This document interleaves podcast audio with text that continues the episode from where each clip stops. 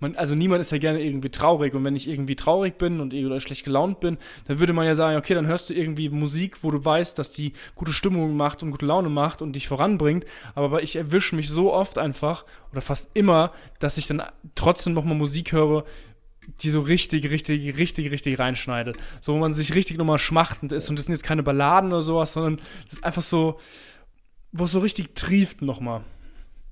Ja, aber Adrian, ich glaube, das ist sehr, sehr gesund, was du da machst. Weil ich glaube, das andere ist pure Verdrängung.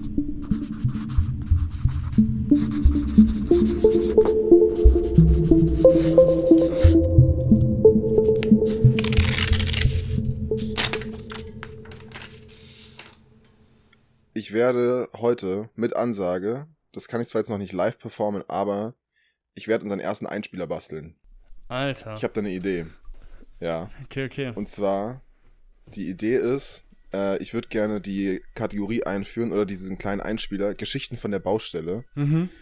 Weil ich habe ich hab so ein bisschen angefangen aufzuschreiben, was ich so in den letzten anderthalb Jahren auf den Baustellen so für kleine Geschichten erlebt habe. Und das meiste sind gar keine Geschichten, aus denen man irgendwie architektonisch was lernen kann. Es sind einfach so Geschichten, wo man irgendwie Menschen kennengelernt hat. Weil das ist so mit das Größte, was ich eigentlich gelernt habe, ist, du lernst halt so viele Menschen kennen, ob du willst oder nicht, aber dir laufen einfach so Menschen über den Weg, wo du auch denkst, Alter, was ist denn, was ist denn jetzt gerade passiert? ähm, ja. Und kennst du, kennst du das Intro von Adventure Time? Nee, das, nee, kenn ich nicht. Das ist, das ist ja, aber kennst du Adventure Time, die Serie? Ich kenne nur dieses äh, Adventure Time. Ist das? Keine Ahnung. Nee. nee, Adventure Time ist mit, mit Finn, ich glaube Finn ist der, ist der Junge und der hat so ein, der hat immer so eine weiße Kapuzenmütze über dem Kopf und so, und so einen Rucksack und dann und ist dann mit seinem Hund immer unterwegs und das ist so eine Zeichentrickserie, die Kinder gucken können, aber ich würde mal behaupten, die Zielgruppe sind trotzdem Erwachsene. Mhm. Also so Cartoon für Erwachsene, aber trotzdem in dem Fall sehr, sehr clean, keine Beleidigungen, keine South Park-artige äh, Animation Menschen, und die aufgeschlitzt werden. So derartige Dinge und das Intro ist einfach so eine, so eine Ukulele und so eine super süße Eingangsmelodie, die dich in so eine Kinderwelt entführt. Und die Melodie will ich quasi so ein bisschen aufgreifen, auch auf der Ukulele gespielt. Ich habe sogar schon, also ich habe schon die Aufnahmen, die hat ähm, Maya mir geschickt. Mhm. Und dann will ich da so sehr schräg drüber singen, irgendwie Geschichten von der Baustelle. und dann will ich so im Hintergrund so Bausch Baumaschinengeräusche anmachen, die so laut werden, bis man irgendwann die Musik nicht mehr hört. Ja, und ich würde heute schon die erste Anekdote thematisch bezogen zum Besten geben und dann schiebe ich nachträglich den, thematisch den bezogen. Okay, bin ich sehr gespannt, wie du den Bogen schlägst. Ja, oh ja, pass, pass nämlich auf.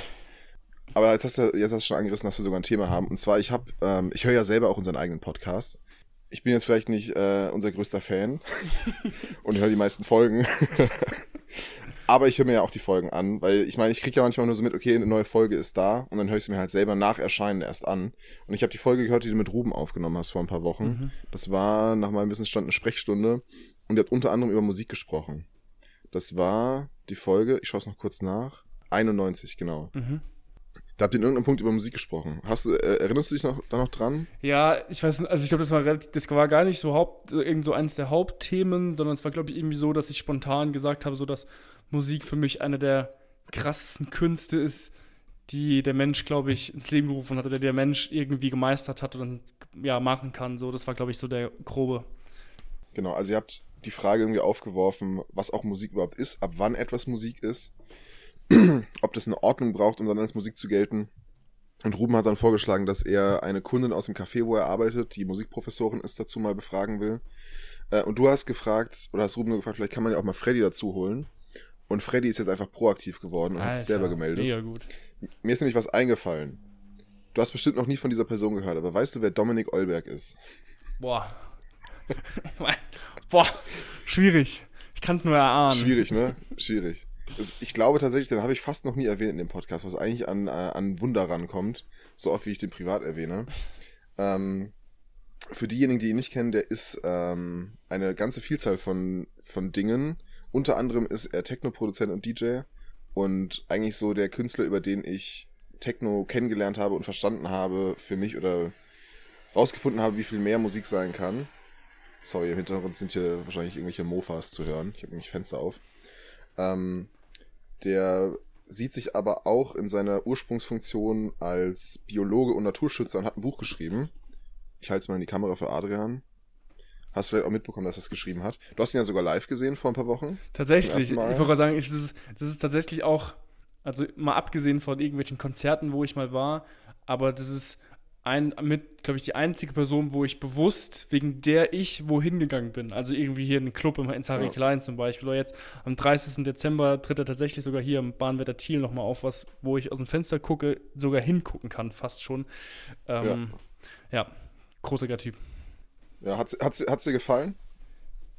Ähm, Auf dem Festival, weil du, du, hast sogar das Festival vor, äh, schon im Podcast sogar angesprochen, äh, kurz bevor stimmt. du hingefahren bist, weil ja. dich das ziemlich aufgeregt hat, glaube ich, weil es ja dein erstes Festival war.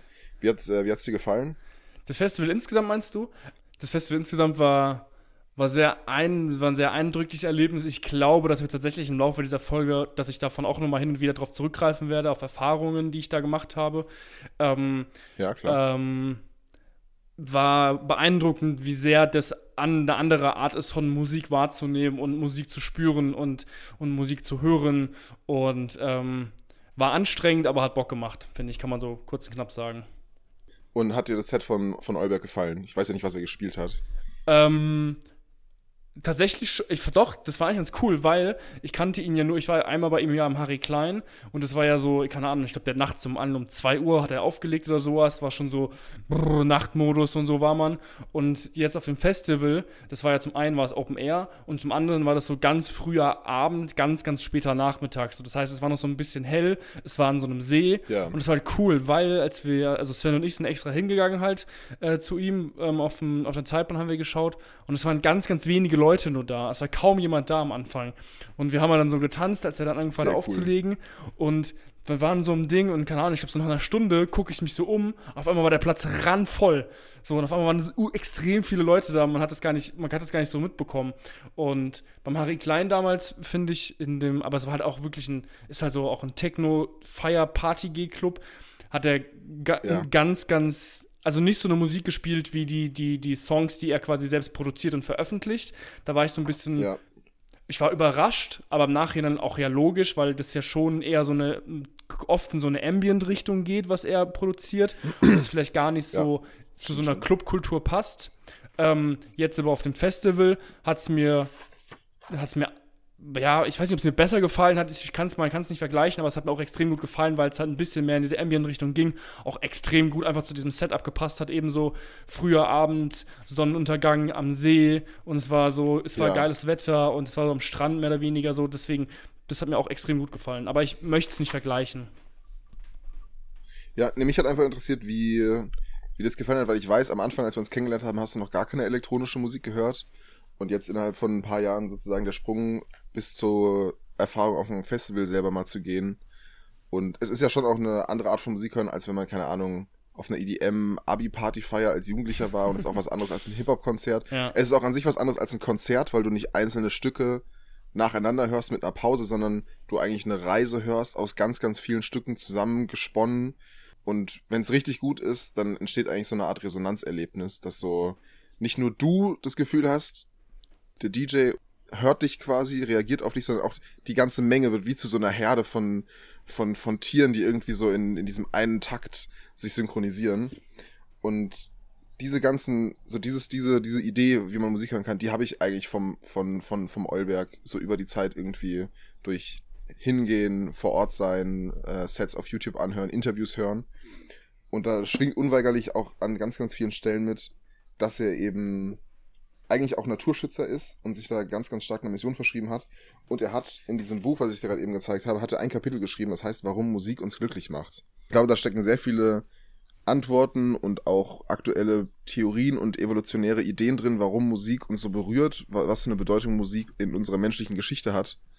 Ähm, und dann können wir gleich darauf aufbauen, ein bisschen über Musik quatschen. Ich finde, es gibt auch ein paar Parallelen, die man zur Architektur ziehen kann. Ja, und dann gucken wir einfach, wohin, wohin das führt, um die, um die Frage aus der Folge von euch aufzugreifen. Voll gerne. Ja. Das Kapitel heißt, warum Musik uns glücklich macht. Ähm, und es ist daneben eine Zeichnung von einer Nachtigall. Mhm. Also sehr gut ein Buch in einem Podcast in die Kamera zu zeigen. Fast so gut wie Pantomime. Ja. das werden wir dir ewig vorhalten. So. Schon Nietzsche sagte, ohne Musik wäre das Leben ein Irrtum. Und tatsächlich ist Musik für die Menschwerdung und unsere Vorgeschichte unabdingbar. Denn Musik ist älter als Sprache. Wir wissen heute, dass beim Musizieren der älteste Teil unseres Gehirns, das Großhirn, aktiv ist. Beim Sprechen hingegen nur ein jüngerer Seitenlappen. Wir haben ein Stimmorgan, das es uns ermöglicht, über drei bis vier Oktaven Töne von uns zu geben. Zum Sprechen brauchen wir aber gerade einmal eine. Schlaganfallpatienten können häufig nicht mehr sprechen, aber noch musizieren. All diese Indizien verweisen darauf, dass der Mensch schon musizierte, bevor die Sprache entwickelt war. Emotionen und Gefühle wurden in Tonfolgen aus dem Kehlkopf mitgeteilt, ähnlich wie Tiere das heute noch machen. Äh, nichts wirkt so beruhigend auf Neugeborene wie der Klang der Stimmen ihrer Eltern, die Wiegenlieder singen. Kleinkinder erlernen die Sprache ebenfalls zunächst über Sprachmelodie statt über einzelne Vokabeln. Unser tonales Langzeitgedächtnis ist auch heute noch der Grund, warum manche Musik uns glücklich und manche Musik uns traurig macht. Molltonfolgen empfinden wir meist als düster, Durtonfolgen als klar, strahlend und fröhlich. Heute besitzen wir zwar eine hochkomplexe Sprache und modernste Kommunikationskanäle wie Handy, E-Mail und Internet, doch verstehen wir diese Botschaften immer noch. Diese Wahrnehmung ist so in unsere Gene übergegangen, dass sogar Menschen, die nie Kontakt zu westlicher Musik hatten, sie verstehen. Musik ist also eine globale Sprache, die auf der gesamten Welt ähnlich verstanden und zu verschiedenen Anlässen in ähnlicher Weise und bemerkenswerter Universalität eingesetzt wird. Musik kann darüber hinaus als sozialer Klebstoff unserer Gesellschaft angesehen werden. Durch das gemeinsame Singen, Musizieren und Tanzen wurde und wird das Gruppengefühl gestärkt, die Basis unserer Gesellschaft. Der Mensch ist ein Herdentier, das gesehen werden möchte und mit seiner Gruppe verschmelzen möchte. Sogar die Gehirnwellen der Musizierenden schwingen im Gleichklang. Unser Körper belohnt dies mit Ausschüttung der Glückshormone Endorphin und Dopamin. Nach einer Weile kommen noch Serotonin und Noradrenalin hinzu die eine antidepressive Wirkung haben. Auch geringere Mengen des Stresshormons Cortisol werden produziert. Musik entspannt, bringt die Emotionen ins Gleichgewicht, macht wacher, leistungsfähiger und aufmerksamer, außerdem glücklicher. Zudem kommt es zu einer Bildung von Abwehrstoffen, wie etwa Immunglobulinen, die zur Stärkung des Immunsystems führen. Musik hat auch nachgewiesenermaßen schmerzlindernde Wirkung. Patienten, die sich einer Operation mit Teilnarkose unterziehen, brauchen weniger Narkosemittel, wenn sie bei der OP Musik hören. Sogar am Folgetag eines Konzerts oder einer anderen intensiven Musikerfahrung sind unsere Dopaminrezeptoren noch aktiver als sonst und verlangen förmlich nach mehr Musik. Musik erzeugt bei uns einen regelrechten Hunger nach noch mehr glücklich machender Musik. Musik kann also wahrlich süchtig machen wie eine Droge. Das Glückshormon Dopamin, das beim Musikhören so reichlich ausgeschüttet wird, wird nur dann von unserem Körper als Belohnung produziert, wenn wir Dinge tun, die für unser Überleben essentiell sind und die Weitergabe unserer Gene sichern, also etwa beim Essen oder beim Sex. Daraus kann man schließen, dass Musik evolutionsbiologisch gesehen überlebensrelevant ist. Doch auch traurige Musik kann uns glücklich machen. Sie kann wie eine Katharsis wirken, bei der wir unsere negativen Emotionen rauslassen können. Denn bei einem Rezipieren von Mollklängen bildet unser Stammhirn Beta- und Gammawellen, die für starke Aufmerksamkeit und Konzentration sorgen. Wir lauschen empathisch dem vermeintlich Leidplagenden gegenüber und hören uns seinen Kummer an. Wir bilden dabei das tröstende Hormon Prolaktin, das auch etwa ausgeschüttet wird, wenn wir herzlich umarmt oder gedrückt werden. Dieses Hormon nimmt uns den seelischen Schmerz. Musik ist also hervorragend als Antidepressivum. Auch das Gefühl und die Freude für Rhythmus wohnen uns allen inne. So findet man auf der ganzen Welt Kulturen, die alle unabhängig voneinander den Viervierteltakt frönen. Die Freude an diesem monotonen Rhythmus, zu dem man sich stundenlang bewegen möchte, rührt wohl daher, dass wir im Mutterleib als erstes den gleichförmigen Herzschlag der Mutter hören. Der gerade Rhythmus erinnert uns also an eine ursprüngliche Glückseligkeit. Nichts anderes machen wir im Grunde genommen bei einem Techno-Rave. Es ist also kein sinnloser Hedonismus, sondern das Zelebrieren und Repetieren der tiefen Natur des Menschen. Ende. Hat das die Frage, die du mit Ruhm damals aufgeworfen hast, ein bisschen beantwortet? Also darüber hinaus, dass es irgendwas mit einem macht, dessen, das kann sich, glaube ich, wahrscheinlich keiner abstreiten. Das hat ja jeder, glaube ich, schon mal irgendwie wahrgenommen, egal was für ein Genre er jetzt oder sie jetzt hört.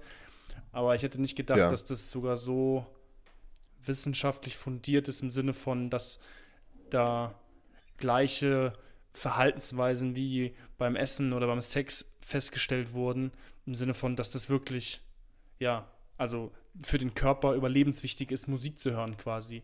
Und mhm. dass welche Hormone da ausge, ausge, ausgestoßen werden.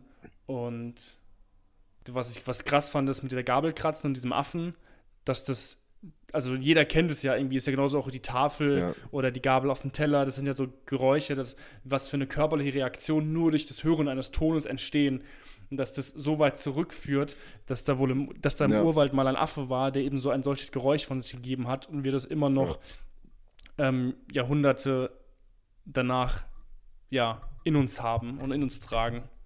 Was ich mit am abgefahrensten finde, ist eigentlich die Tatsache, dass ich von all diesen Sachen vorher noch nie was gehört habe. Und ich denke mir, das ist doch was so Grundlegendes über uns Menschen, wieso weiß ich das nicht? Also, wenn man das, wenn man das ernst nimmt, dann ist ja Radio eigentlich gesundheitsschädigend. Also, beziehungsweise, oder, oder jetzt mal, jetzt mal, jetzt mal ernsthaft, die, glaubst du, es hat einen Grund, dass im Radio sehr oft obwohl, vielleicht ist Radio auch ein doofes Beispiel. Ich wollte eigentlich so ein bisschen die Frage stellen, hat es einen Grund, dass die populärste Musik oft sich sehr ähnlich ist, was ja, wenn man diese Interpretation oder diese Betrachtungsweise, dass Musik eben auch ein großes emotionales äh, und psychisches Potenzial hat, ist es ja eigentlich so ein bisschen ein Armutszeugnis, dass wir quasi ein ganz enges Spektrum an Emotionen nur bedienen oder ein ganz en- enges Spektrum an Gefühlen ähm, sozusagen uns zutrauen ob man, ob man, weil ich kann scho- schon auch verstehen, wenn ein Mensch sich nicht immer auf jede Musik einlassen will. Das hat auch Ruben damals in der Folge als ein paar Beispiele aufgemacht, dass er so meinte, so, manche Musik ist auch manchmal einfach zu viel und zu intensiv und braucht zu viel Energie von dir. Ja, ich, ich glaube, dass das, ich glaube, beim Radio ist es natürlich, bedient man sich einem, also, das ist ja das, was du auch meintest oder was du vorhin angeschnitten hattest mit gewissen universellen Eigenschaften, zum Beispiel eine Melodie, eine Harmonie. So, das ist ja das, was du meinst mit der Musik, dass das sehr universell ist und bei fast allen Anklang findet. Und ich glaube, diese Radiomusik, die man ja auch in Anführungszeichen so herabwertend teilweise nennt, ich glaube, die bedient sich halt genau diesen einfachen Melodien und Harmonien. Und das sind einfache Texte. Ich finde, das ist auch nochmal was anderes, weil das im Radio ja eigentlich zu 100% ist Musik mit Text.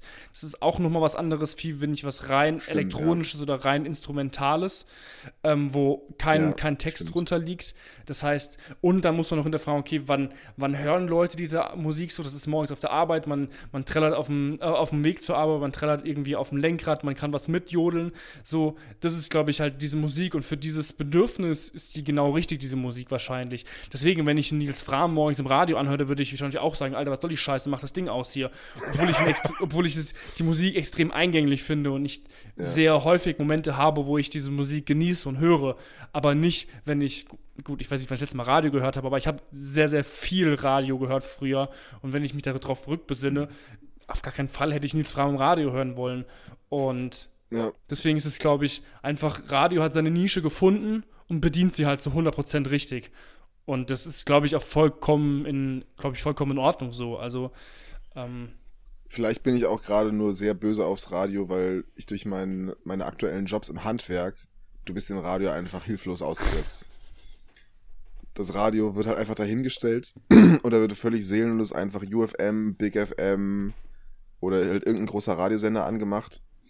Und diese, ist, das dauert so, wirklich so eine Sekunde, dieses Lied wird nur angespielt und ich habe direkt wie so eine, wie so eine Abwehrreaktion, weil das Lied ist ja auch kein neues Lied. Ich, ich weiß ja, welches Lied jetzt kommt und ich habe schon ein paar Mal gehört.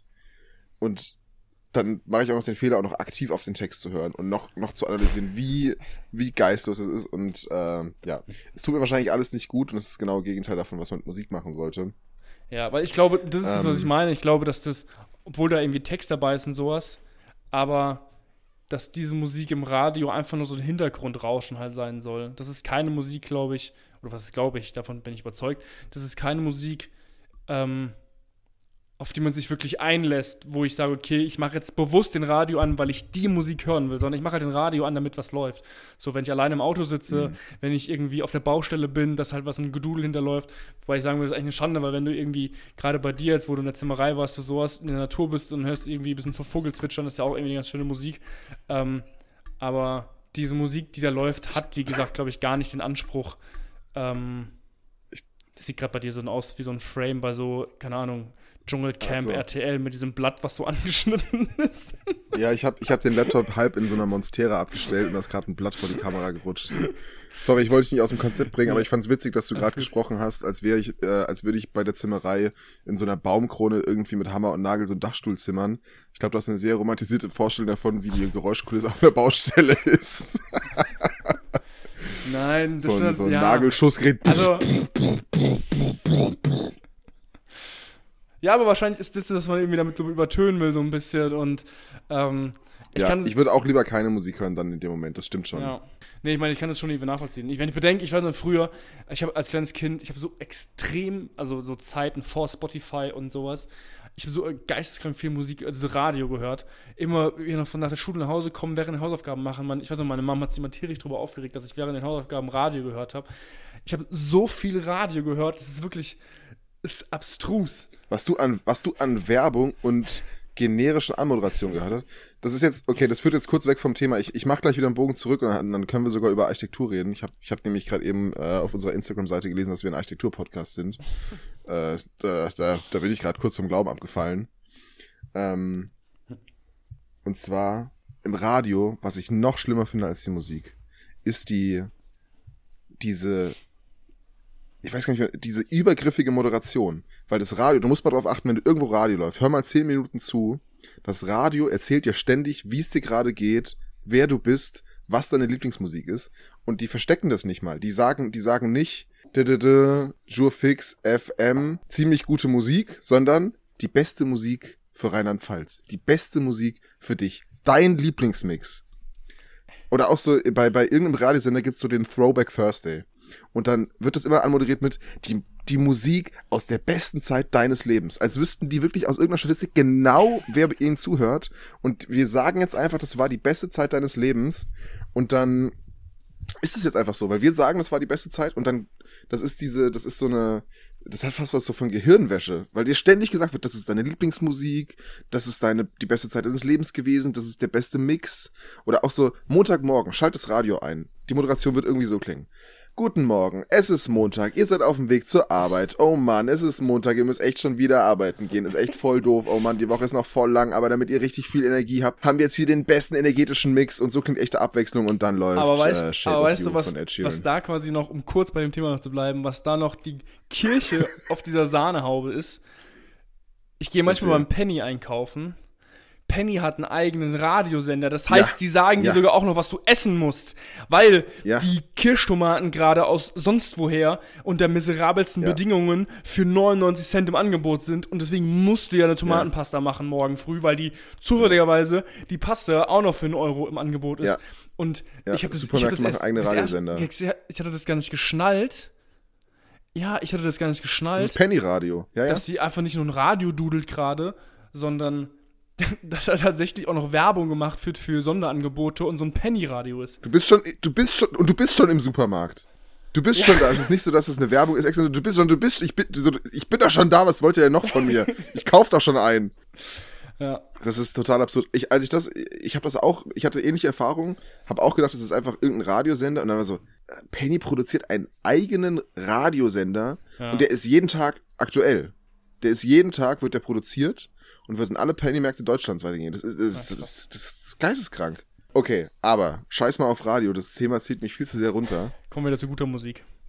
Nee, und zwar, ich weiß noch, wir haben ja sehr viele Entwürfe im Studium zusammen gemacht und ich weiß, uns hat immer diese Frage umtrieben, kriegt man es hin, irgendwann mal ein Gebäude zu bauen, was einen emotional auch nur ansatzweise so packen kann wie Musik. Also ich weiß, wir hatten immer diese, diese Idee im Kopf, kann man ein Gebäude bauen, was einen zum Weinen bringt. Ich wollte es mal als wie eine Art Stegreifentwurf nochmal in den Raum werfen, ob dir neue Ideen dazu gekommen sind, weil ich weiß, diese Frage hat uns wirklich beschäftigt. Ich glaube tatsächlich, dass das. Also bis zu einem gewissen Maße würde ich schon sagen, ja. Architektur kann solche Emotionen hervorrufen.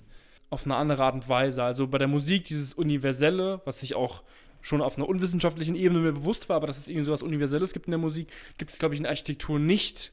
Aber wenn ich zum Beispiel an gewisse kathedrale Räume denke, ähm, glaube ich schon, dass es ein Großteil der Menschheit, mhm. auch wenn die jetzt keinen Bezug zur jeweiligen Religion haben, egal ob die Menschen jetzt in die Hagia Sophia gehen oder ob die jetzt in den Kölner Dom gehen oder eine ähnlich vergleichbare große andere religiöse Einrichtung.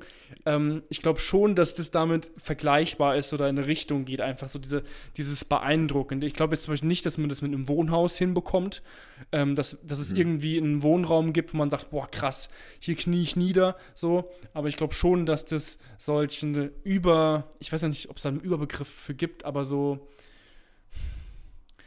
Ja, es sind ja zwei verschiedene, zwei verschiedene Dinge, die dann wirken können. Ich glaube, es gibt auf jeden Fall Wohnräume, in denen Menschen so einen ganz ergriffenen emotionalen Moment haben können, aber ich glaube, der hat dann viel mehr mit, mit der eigenen Autobiografie zu tun, mit dem eigenen, vielleicht auch viel mit der Kindheit, dass man so einen Zumtor-artigen ähm, Rückbesinnungsmoment hat oder so, weißt du, wie in Ratatouille, als er das Ratatouille ist und dann so, ja. so, ein, so ein Flashback hat, wie er als Kind einen Fahrradunfall hat und dann Ratatouille ist, dass du irgendwo, keine Ahnung, irgendwann kommst du bei mir ins Wohnzimmer und machst die Tür auf und dann ist so Adrian als Kind, wie er mit blutender Nase irgendwie äh, nach Hause kommt. Während ich wiederum glaube, dass es bei dieser Sakralarchitektur Sakral. äh, vor allem eine, eine, Maßstäb eine maßstäbliche, ja. äh, dass es dieser monumentale Maßstab ist, der dich auch einfach klein macht. Ich meine, das war natürlich auch die Wirkungsweise von dieser Architektur, zumindest ist es mein, das, was ich noch aus Baugeschichte weiß. Und, und auch das, was bei mir, was man sofort versteht.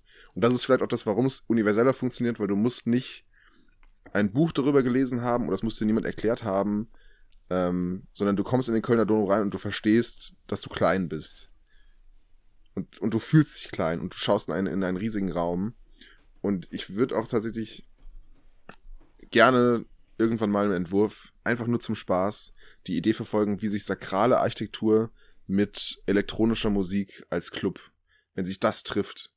Gibt's nicht, gibt's nicht ein Set von, ist das nicht, nee, ich weiß nicht, ob es Christian Löffler war, wo der in der Kirche oder irgendwie sowas auftritt. Ich weiß es nicht genau. Aber was ich sagen wollte ist, ähm, weil ich, weil du gerade davon gesprochen hast, von diesem sakralen Moment, und ich habe mich gerade vorgestellt, wie ich in so einer Kirche stehe, dass bei der Architektur auch das Licht eine ganz, ganz große Rolle spielt, wenn nicht sogar eine übergeordnete Rolle. Bei der Musik, auch die kann man ja irgendwie aufdröseln. Da gibt es ja verschiedene Instrumente, die mit reinspielen, wie sich Musik zusammensetzt und verschiedene Höhen und Tiefen. Und bei der Architektur ist es mhm. einfach, das ist irgendwie das Licht, da ist es auch die Akustik, da ist es auch die Temperatur, da ist es auch die Räumlichkeit. Auch, auch da kann man, glaube ich, das irgendwie so aufgliedern, was so ein Konglomerat aus ganz, ganz besonderen ja, Effekten bewirkt, dass wir uns da eben irgendwie ja. fühlen, wie wir uns fühlen. Ich habe in einem Zumtor-Buch, wo das schon wieder achtmal der Name Zumtor gefallen ist, aber er hat einen ganz schönen Begriff benutzt, wenn es um Atmosphäre geht, nämlich, dass er den Raum stimmt, also wie ein Instrument.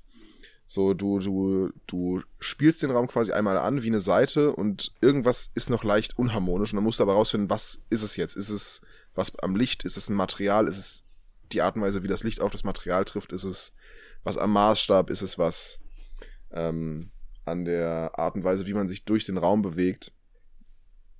Und ich finde es äh, sehr passendes, ich finde es irgendwie ein schönes Bild, weil manche Sachen sind immer so sehr vage, wenn es um diesen Vergleich geht, aber dieses Bild verstehe ich irgendwie ganz gut. Mhm. Also, dass man sich einen, ich glaube, es müsste schon noch eine sehr räumliche oder modellartige Darstellung sein, in der man so einen so einen Test irgendwie machen kann, dass man merkt, okay, nee, irgendwas, irgendwas ist hier gerade einfach noch unharmonisch. Aber ich kann mir auch gut vorstellen, in der Architektur hast du noch viel mehr so. Du hast halt einen Raum, den du schaffst, und bei, bei Musik hast du auch ein Stück Zeit, was du. Du hast ein Stück Zeit und bei Architektur hast du etwas, was irgendwann in der Zeit existiert und auch sich was altert und, und, und wächst. Und Musik ist schon auf eine Art statisch. Also es ist halt ein kurzes Stück Zeit, was du ganz oft erleben kannst. Ich kann es gerade irgendwie nicht besser formulieren. Für Film hat äh, Tarkovsky mal gesagt, das wäre ein Mosaik aus Zeit, weil du eben Stücke von Zeit aneinander schaltest und du kannst in einer Stunde Film tausend Jahre erzählen, du kannst in einer Stunde Film aber auch nur eine Stunde erzählen.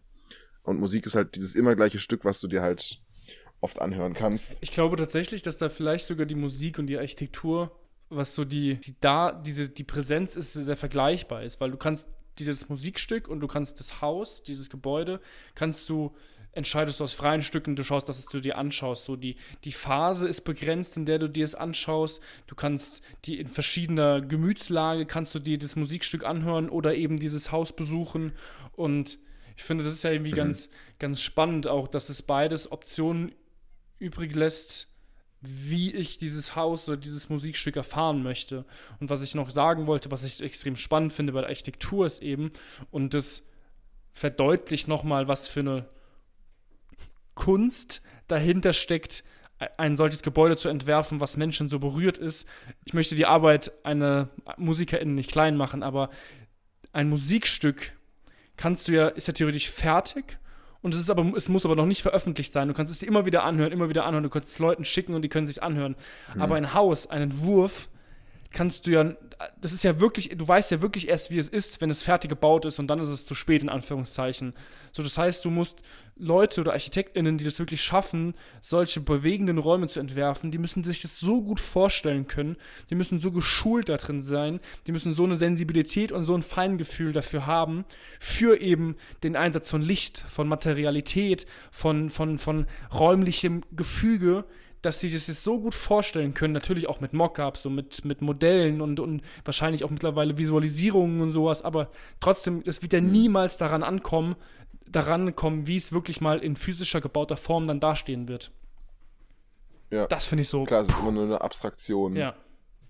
Was ja heißen würde, dass dann schon auch auf eine Art und Weise auch bei der Architektur irgendwas Universelles vorhanden ist. Also wenn da etwas ist. Da glaube ich schon dran, ja, ja, ja.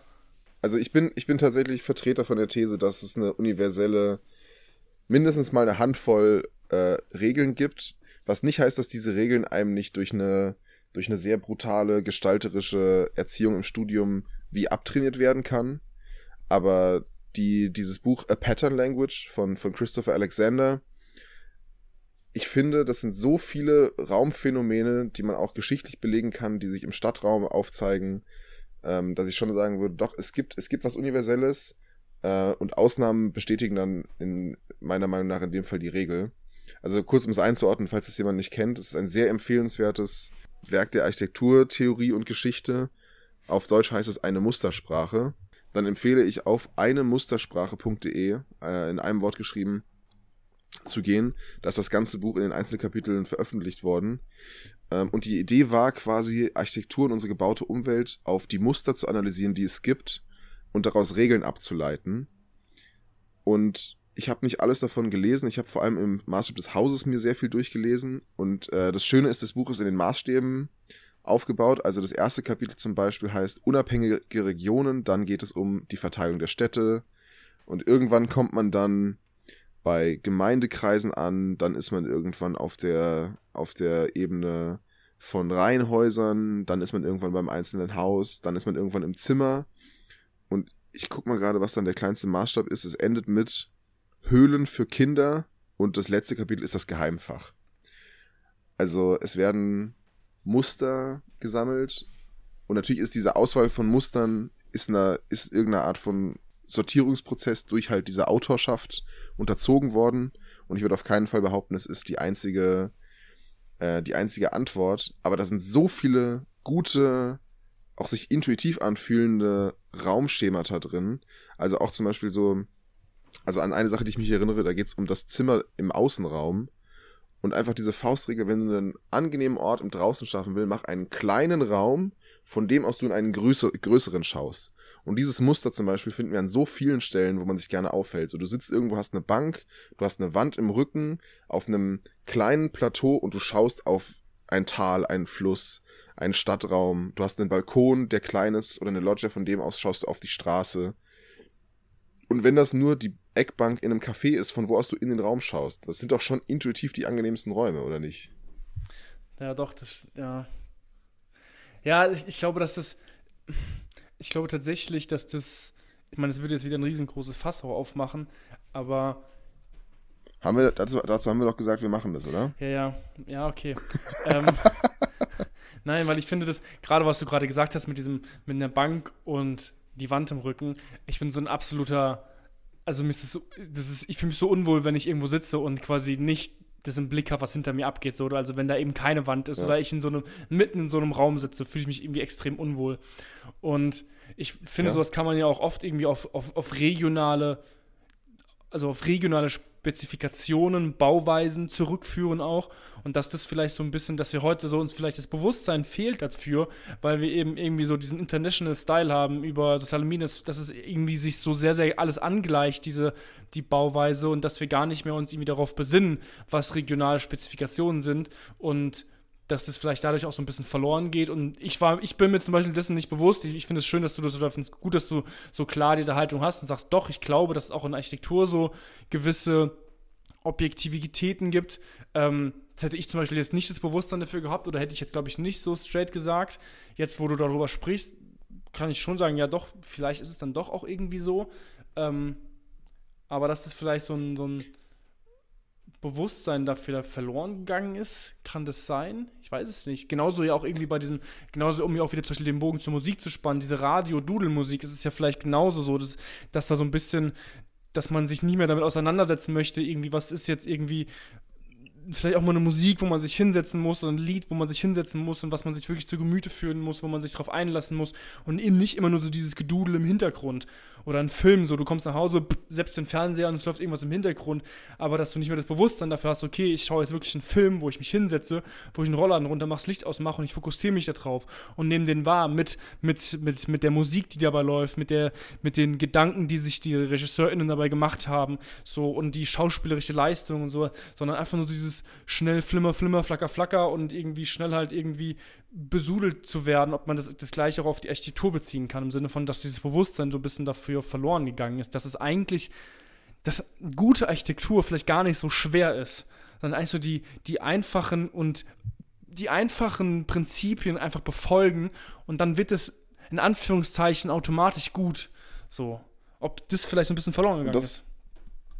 Und das finde ich das Schöne an diesem Buch A Pattern Language, weil ich finde, es geht da überhaupt nicht um anspruchsvolle Architektur, die irgendwie viel Kontemplation oder Bildung braucht, sondern es geht um Alltagsarchitektur, es geht um Lebensraum und um einfache Grundschemata, nach denen man Raum öffentlich und privat gestalten kann, dass er eben lebenswerter wird. Und ich glaube, das ist keine Frage von, von Komplexität, sondern Gar nicht. eher von, von, äh, von so ein bisschen architektonisches Handwerkszeug. So. Ich, mu ich muss, wenn ich an Pattern Language denke, denke ich immer an die Filme von Dieter Wieland. Und das ist ja absolut keine Autorenarchitektur. Das ist ja, das ist ja gar keine Architektinnenarchitektur. So, die, die, die Beispiele, die gezeigt werden. Aber das ist ja, trotzdem, das sind ja das ist die gewachsene Genau. Architektur aus Zeit. das sind gut funktionierende Dinge.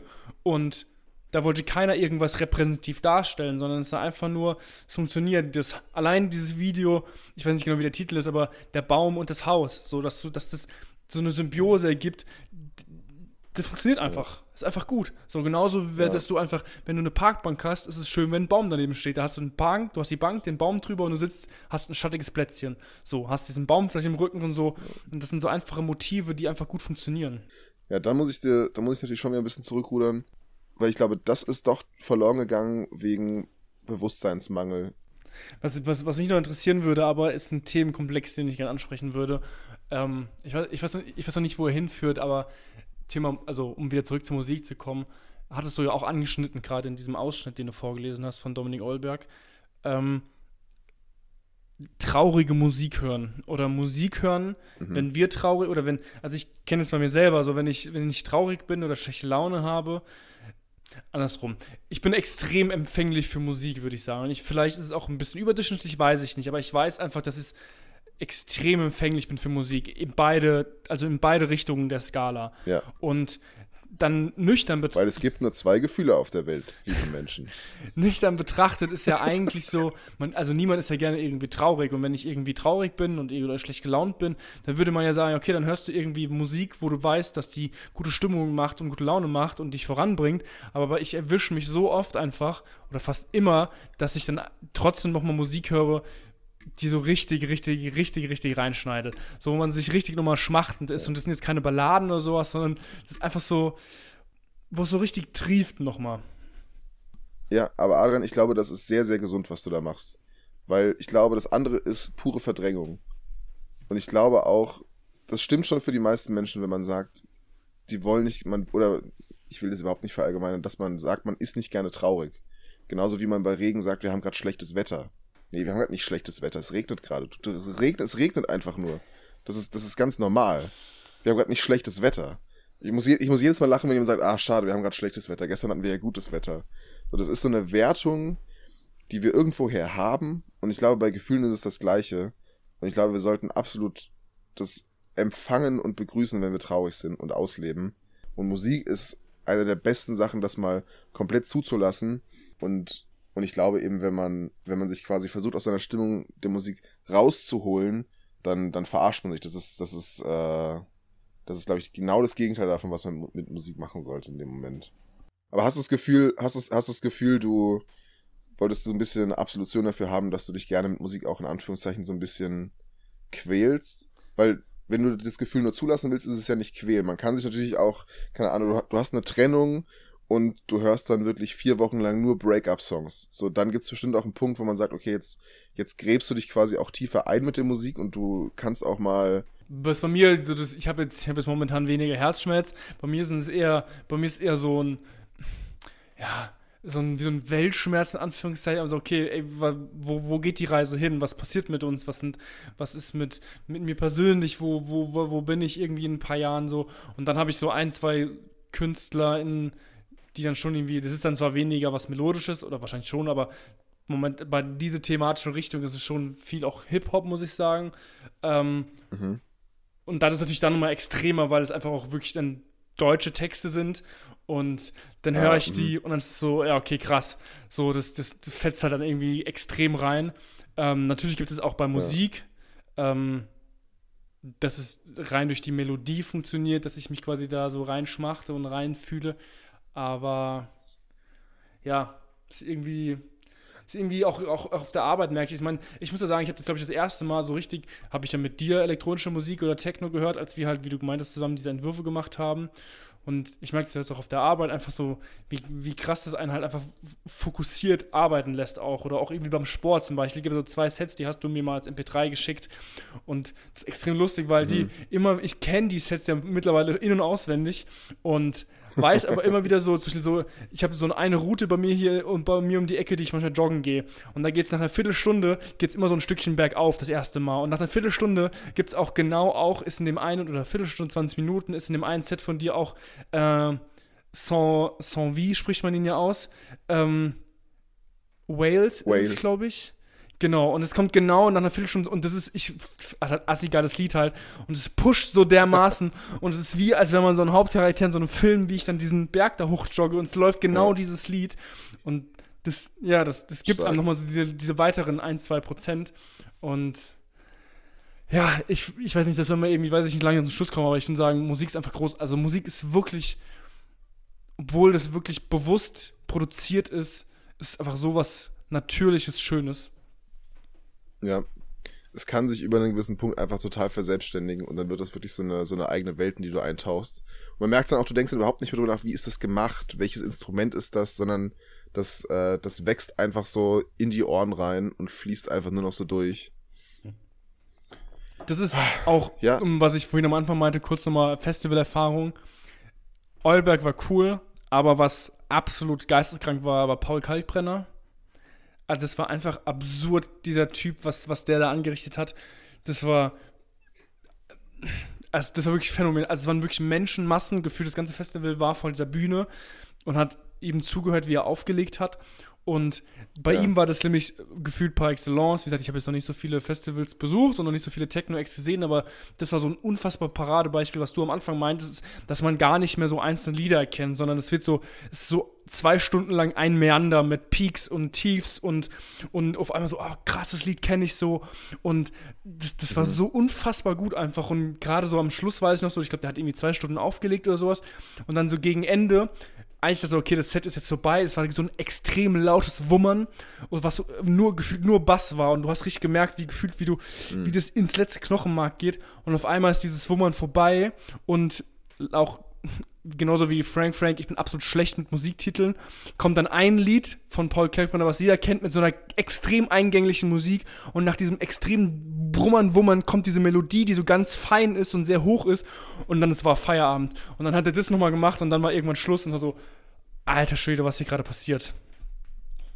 Wow, das klingt wirklich intensiv. Ja. Ja, das Abgefahrene, glaube ich, bei Paul Kalkbrenner ist also ich habe auch mir letztens wieder ein Set von ihm angeschaut. Der legt, der legt nämlich gar nicht klassisch mit, ähm, mit zwei Digitalplayern auf, sondern der legt mit so einer Art Tape-Machine ja. auf. Und er legt auch nur seine eigene Musik auf. Das heißt, er hat die einzelnen Spuren alle schon perfekt in Phase. Also er muss da nicht anfangen, irgendwie noch mit dem Ohr und mit einem Sync-Button irgendwie rumzuspielen, sondern der kann einfach quasi all die Musik, die er gemacht hat, kann er frei kombinieren und spielen. Jetzt mal ganz grob gesagt. Und dadurch kannst du halt unglaublich tief die Stücke ineinander verschneiden und neu kombinieren. Ähm, hat, er, hat er dann Sky and Sand zum Abschluss gespielt? Nee, das war es, glaube ich, das war es also nicht, weil das ist, glaube ich, das einzige Lied, was ich wirklich beim Namen nennen könnte, was ich auch erkenne. Das war, ich muss es mal raussuchen, ah, okay, okay. ich kann dir mal zeigen. Aber das stimmt, was du auch gerade gesagt hast, ja. das ist nämlich, Sven war ja auch mit dabei und es ist uns beiden aufgefallen, dass er Melodien gleichzeitig gespielt hat, die in den Liedern gar nicht gleichzeitig vorkommen. So, wo er die ja. so krass miteinander verschränkt hat. Und er hat auch, wie gesagt, man hat auf diesen großen Leinwänden, hat man ihn dann gesehen und das, der hat einfach irgendwie so 70.000 so Knöpfe und Drehdinger da gehabt und so. Ja. Und so, ja. das sah aus wie so eine alten Telefonschaltzentrale, wo man so Kabel miteinander verbunden hat, wenn man A und B anrufen wollte. Und das hat auch einen Einfluss, behaupte ich, aufs Publikum und auf die Tanzerfahrung. Weil ganz oft wird äh, unter DJs, wenn man so überlegt, womit man auflegen will, wird gesagt, es ist im Endeffekt total egal, womit du auflegst. Aber ich glaube schon, dass wenn man sieht, wie so ein Paul Kalkbrenner die, die Beats mehr oder weniger zusammenschraubt, so vom, vom Bild her, wie das aussieht. Ein Handwerk. Das, das, das, ja, genau, das hat, das, das, das überträgt sich irgendwie, das, oder das erfährt eine andere Wertschätzung. Das denke ich schon. Ja. Oder auch ob mit Schallplatte oder digital. So, mir geht's ja gar nicht darum zu sagen, was besser ist. Ich behaupte nur, es macht einfach trotzdem irgendwo einen Unterschied. Und ob das, ja, deine Art, es aufzulegen, ist trotzdem deine persönliche Sache, aber ähm, ja, gut, das wird jetzt DJ Nerd Talk. Ich fand das eigentlich gerade eben ein schönes, äh, ein schönes Abschlusserlebnis, was du erzählt hast. Und dann würde ich, wie versprochen, zum allerletzten Abschluss die erste Geschichte von der Baustelle Alter, erzählen. Stimmt. Stell dir vor, jetzt läuft, stell dir mal vor, jetzt läuft so eine Ukulele und jetzt geht so eine Kreissäge an,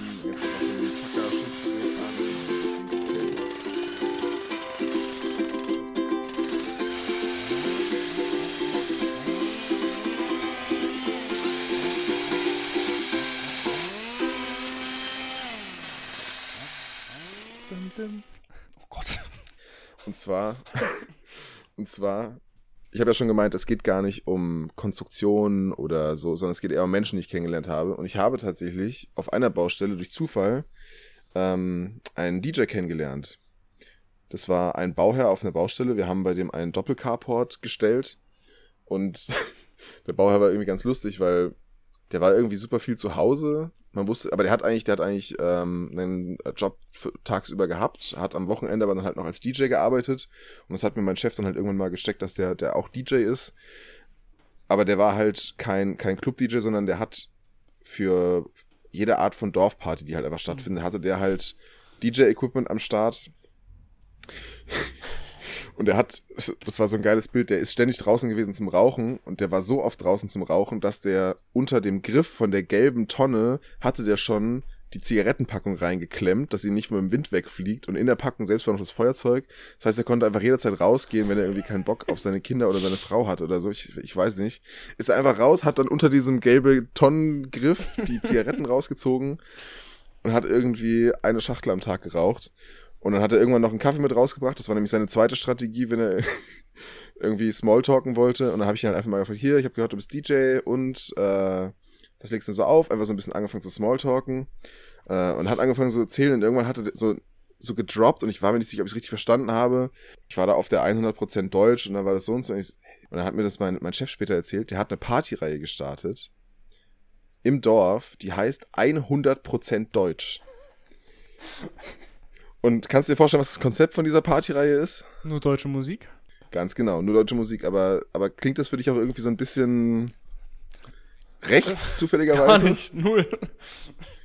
Ja, das Witzige ist, er hat es nämlich auch nicht gemerkt, aber diese Party wurde beworben und plakatiert Und das hat halt die Neonazis aus der ganzen Umgebung angezogen, weil die halt dachten, das wäre einfach so Oh eine Gott. Rechtsrock- oder Nazi-Party und er hat einfach dann so versehentlich so eine Nazi-Party geschmissen. Ja. und ja, Chrissy hat, und das war schon die Geschichte. Gr- Chrissy hat in der letzten Folge oder in der vorletzten Folge ganz schön gesagt, Augen auf bei der Künstlernamenwahl. Ich würde sagen, Augen auf Ja. bei der Eventnamenwahl. Oh Mann. Oh Mann. Apropos, äh, ich habe gestern, ich habe gestern mit Emil und Chrissy, also Emil ist mein Bruder und der macht bei der Nextra Plus Party, Nextra Plus, Nextra Plus Party, ähm, macht er das Licht. Beziehungsweise, wenn diese Folge rauskommt, war die Party schon. Aber ich habe es ja in der Folge mit Chrissy schon mal erzählt, dass wir da auflegen dürfen und dass Emil die Musik macht und dass auch einer von eurem Team, der, jo der Johann, auch noch auflegt. Ähm, und wir haben jetzt ein Kollektiv gegründet. Nice. Und wir heißen Am Draht. Wir heißen Am Draht. Ah. Das ist unser Name. Wie kommt das? Über den Film Welt am Draht von Rainer Werner Fassbinder. Den haben, den haben Emil und ich vor, vor zwei Wochen gesehen. Ich habe den davor schon einmal alleine geschaut. Und es ist ein ganz, ganz alter Science-Fiction-Film. Eigentlich so ein Vorläufer vom Cyberpunk.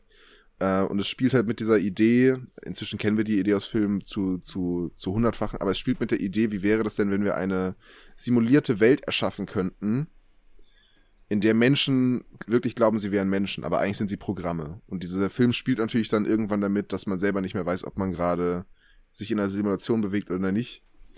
Und ich meine, wir hatten jetzt ja auch vorhin kurz angesprochen, dass Musik und Sets, das sind ja eigentlich auch eigene Welten, die du versuchst zu erschaffen. Also ein Stück Musik von drei Minuten kann eine Welt sein. Mhm. Es muss halt irgendwo selbstständig werden, es muss eine, es muss eine Möglichkeit geben, einzutauchen, es muss sich irgendwie mitnehmen. Und Emil ich hatten dann vorgeschlagen, wir nennen uns einfach Welt am Draht. Aber so namensrechtlich ist es halt relativ schwierig, sich einfach eins zu eins so zu benennen, wie ein Film, den es schon gibt. Und dann haben wir ewig lang hin und her überlegt, ähm, haben auch davor natürlich schon wochenlang einen Namen gesucht, weil wir wussten, dass Kaiserslautern ansteht. Und dann haben wir gestern gesagt, lass es doch einfach nur am Draht nennen. Es klingt trotzdem nach Strom, es klingt nach Elektrizität, es klingt irgendwie ein bisschen kantig, es klingt aber auch deutsch und es macht aber auch ganz viele Möglichkeiten auf. Es funktioniert in sich und es funktioniert aber auch mit dem Wort Kollektiv zusammen. Also Kollektiv am Draht funktioniert auch in der, in der Kombina Kombination. Ähm, genau, das äh, wollte ich dir noch erzählen. weil Wir hatten gestern äh, den Call und haben uns jetzt endlich mal auf was geeinigt. Und wir haben sogar eine Instagram-Seite gemacht mit drei Menschen, die erfolgen. Ja, Voll weil gut. ich dachte, ich brauche noch eine Gruppe, noch eine Gruppe und noch ein Kollektiv, bei dem ich mit dranhänge, Nice. weil ich noch nicht genug Projekte habe. Ich weiß nur, dass ihr hattet doch mal überlegt, das event- so ein, also kollektiv seid ihr jetzt zu dritt. Genau, wir sind es Okay. jetzt, jetzt äh, erstmal zu dritt. Wir haben aber jedes Mal Menschen, die uns helfen. Also ähm, Emil und ich, wir haben eigentlich, egal auf welcher Party wir irgendwie was machen, so äh, unsere Freunde unterstützen uns immer mit allem, was sie können. Meine Schwester hilft, mein Bruder hilft, also mein anderer Bruder, ich habe zwei Brüder. Also wir haben irgendwie immer so ein freundschaftliches Support-Team. Wir sind jetzt erstmal nur so das, ich sag mal so das künstlerische Kernteam, die jetzt überhaupt erstmal so die Idee auf die Beine stellen und halt so voll committed sind. Geil. Ja, Glückwunsch. Danke, Ja, danke. wie gesagt, ich habe, wenn man es hört, ist es schon vorbei, aber ich bin sehr gespannt auf, auf diesen Samstag. Halleluja. Diesen Ja, Samstagabend. stimmt. Wo wir aufnehmen, ist der 25. 25.9. Ja. Und richtig toll, äh, mir ist letzte Woche mein zweiter Monitor ist kaputt. Ich hatte mal zwei, dann ist der erste kaputt gegangen, jetzt ist der zweite kaputt. Ich habe einfach gerade keine Musikanlage zu Hause. Ich bin Damn. DJ ohne Anlage. Ah, ich kann Ja. dir gleich mal, mal, ich kann dir gleich mal ganz kurz meine, mein, meine kleinen Boxen zeigen hinten, die ich von meinen Eltern. Meine Monitore, sagt man das so? ja, weil ich muss kurz mein Mikro. Die Folge ist eh vorbei, oder? Ja, ja. Okay. Vielen Dank fürs Zuhören. Äh, wollen wir eigentlich mal sagen, dass wir PayPal haben? Ich weiß gar nicht, ob das offiziell ist mittlerweile. Ich glaube noch nicht tatsächlich. Haben- Ich würde es mal noch. Haben wir noch keine eingerichtet? nee. Okay, wir haben PayPal. Die PayPal-Adresse ist frederik.p.basting.gmail.com. Schickt mir, äh, schickt uns, meine ich, Spenden